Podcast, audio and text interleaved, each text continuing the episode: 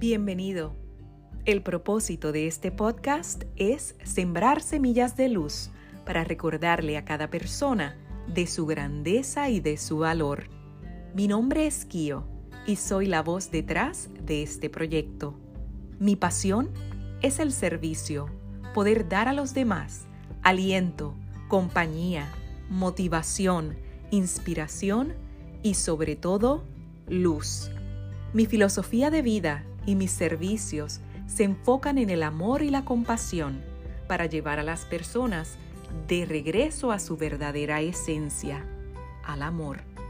Si quieres conectar conmigo, me encuentras en Instagram como arroba kio-colón. Te invito a que me sigas y visites mi biografía para conocer más acerca de mis proyectos. También puedes leer más acerca de mí en la caja de descripción donde te dejo los enlaces de mis redes sociales y del libro discutido en el podcast por episodio por si quieres explorar más el tema. Te agradezco que estés aquí y por escucharme. Y sin más preámbulo, comenzamos. Saludos y bienvenido nuevamente a De Regreso a la Fuente, tu podcast de reflexión y autoconocimiento a través de cuentos, historias, fábulas y más. La aceptación es una actitud que implica aceptar las cosas tal y como son, sin las direcciones ni las distorsiones que le podamos dar. Se trata de un estado emocional en que se deben tomar las circunstancias sin cambiarlas y sin intentar controlar la situación. En ocasiones, la aceptación es necesaria para direccionar la realidad de aquello que nos hace sufrir para intentar disfrazar el dolor. Cuando no hay aceptación, surge la frustración, la ansiedad y muchas veces la ira. En cambio, la aceptación permite que deleguemos el control porque sabemos que hagamos lo que hagamos, nada va a cambiar.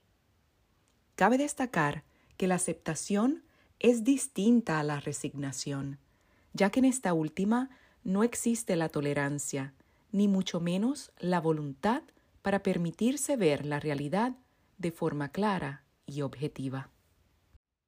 Hoy estaré compartiendo contigo la historia del maestro Zen y la reseña escrita por P.M. Mau Fonseca de Medium. En esta villa lejana, a un joven le regalan un caballo. Los vecinos lo felicitan y dicen, ¿no es fabuloso? ¿No es maravilloso? ¡Qué regalo tan hermoso! El maestro Zen dice, ya veremos. Un par de años más tarde, el muchacho cae del caballo y se rompe una pierna. Los vecinos se lamentan. ¿No es terrible esto? El caballo es una maldición. Es horrible. El maestro Zen dice, ya veremos. Unos años después, el país se levanta en guerra y el gobierno llama al ejército a todos los varones jóvenes pero la pierna del muchacho quedó tan mal que no tiene que ir al ejército. Los vecinos dicen, estos son excelentes noticias, ¿no es genial? El maestro Zen dice, ya veremos.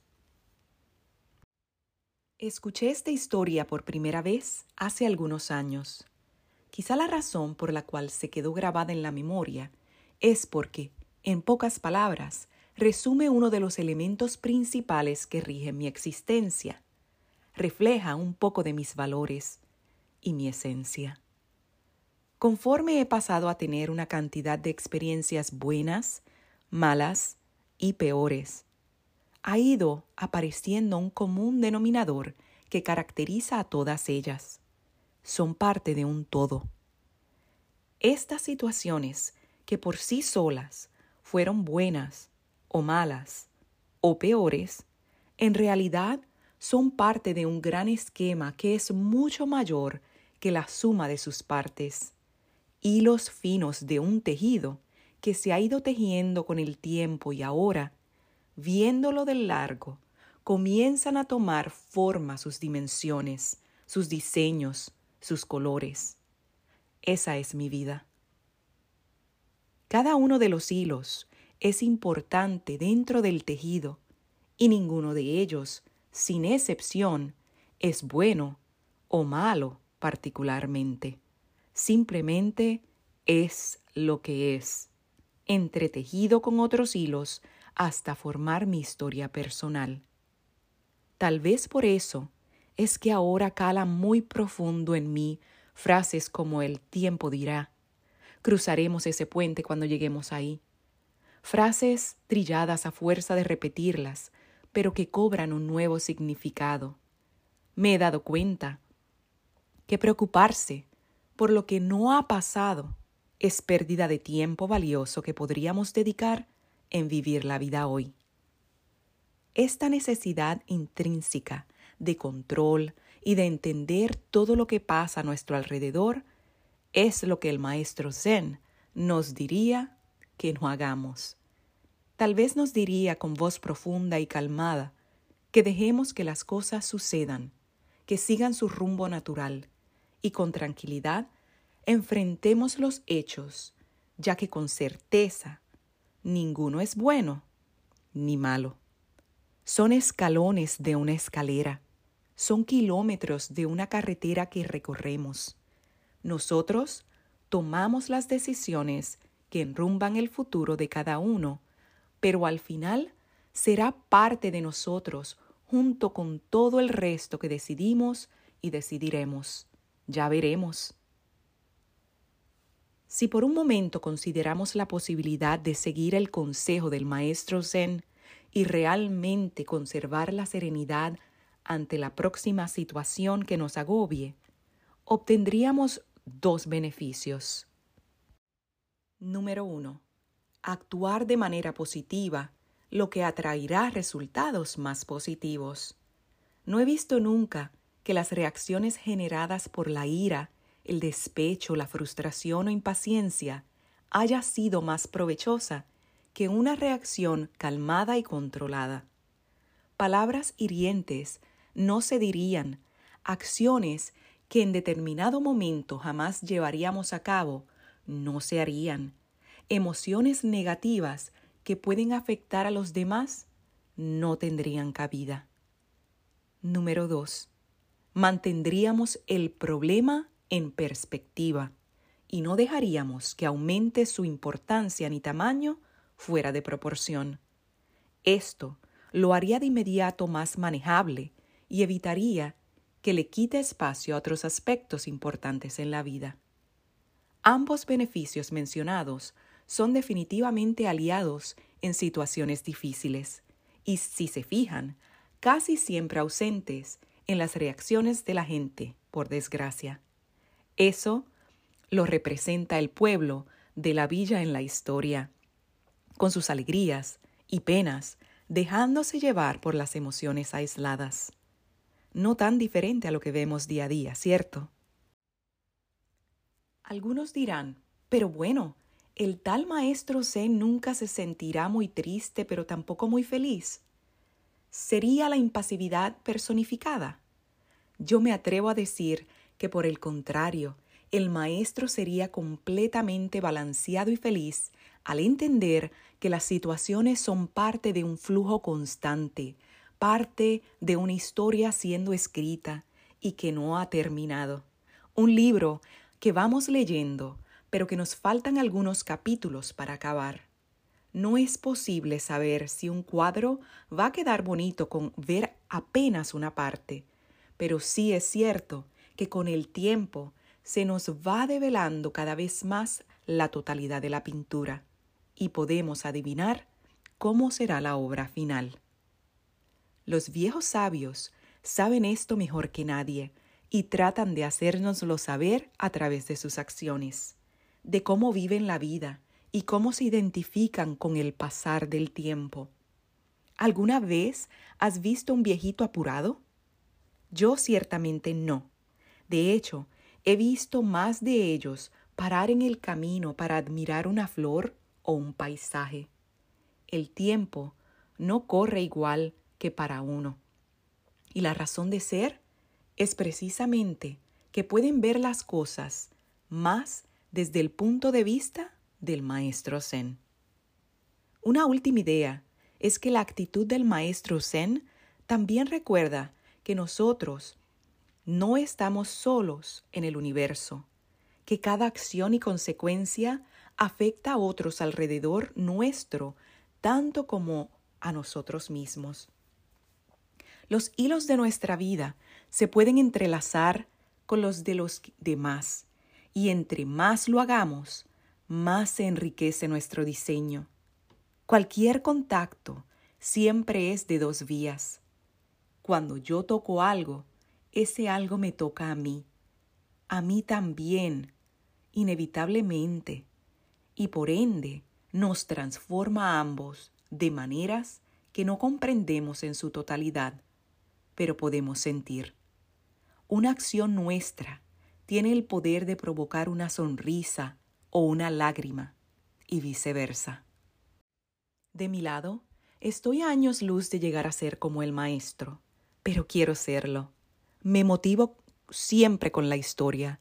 Repito insistentemente las frases que mencioné, convirtiéndolas en una especie de mantra que me recuerde que hay un todo por encima de cualquier situación aislada.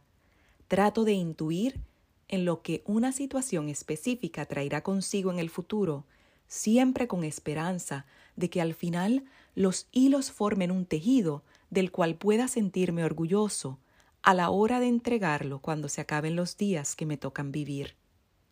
Ahora que me voy dando cuenta cómo es la cosa, trato de buscar hilos de colores más vivos y diferentes, de enriquecer mi tejido con los hilos de los demás y compartir los míos con la gente que quiero. Me parece que debe quedar mejor una tela de colores chillones y fuertes que una a punta de grises y negros. Gracias a todas las personas que han sido y son parte de mi vida, que me han regalado sus hilos también, que ahora son parte inseparable de mí. Me encantaría saber cómo termina la historia, cómo se verá el tejido al final y cuáles otros hilos se tejerán en el futuro. Pero bueno, cruzaremos ese puente cuando lleguemos allá. En realidad, la vida da tantas vueltas y es tan paradójico su desarrollo, que lo malo se hace bueno y lo bueno malo. Lo mejor es aceptar el presente, rendirse a lo que es aquí y ahora. El mañana vendrá. Muy probablemente aquello que ahora pueda parecerte duro o difícil o doloroso y oscuro, brotará en forma de fortaleza, de madurez, armonía, bienestar y luz, porque todo sucede con un propósito evolutivo para nuestras vidas. En muchos aspectos, nuestra vida es como la de ese joven muchacho de la historia. Deja de lamentarte, amigo. Acepta lo que es. Ten una actitud abierta a lo que venga. Sé feliz con lo que tienes aquí y ahora. Hoy te invito a que escribas en tu diario sobre alguna experiencia que hayas tenido, donde hayas catalogado la experiencia como buena o mala en el momento, para luego verlo todo desde otro punto de vista. En mi biografía de Instagram, Kio Colón, comparto el enlace de mi diario favorito para anotar tus pensamientos, pero no tienes que esperar para comenzar. Ahí también encuentras un hermoso regalo que he preparado para ti, preguntas para reflexionar. Puedes descargarlo hoy para comenzar tu proceso de introspección luego de cada episodio. Para concluir, si quieres compartir conmigo un poco más acerca de esa experiencia, puedes enviarme un mensaje en Instagram o puedes dejar tu respuesta aquí en la caja donde dice interactuar o interact. Me encantaría leerte.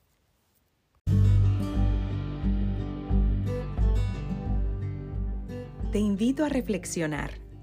Toma unos minutos, ya sea en la mañana o en la noche, para escribir en tu diario tus pensamientos, sentimientos y emociones sobre este tema. Recuerda que en el silencio y en la atención plena yacen las respuestas que buscas. La sabiduría está siempre en tu interior. Si has disfrutado este episodio, te agradezco que te suscribas o compartas el podcast con otras personas que puedan beneficiarse del mensaje y así me ayudes en mi misión de expandir conciencia para regresar al amor. Como siempre, te abrazo y hasta la próxima.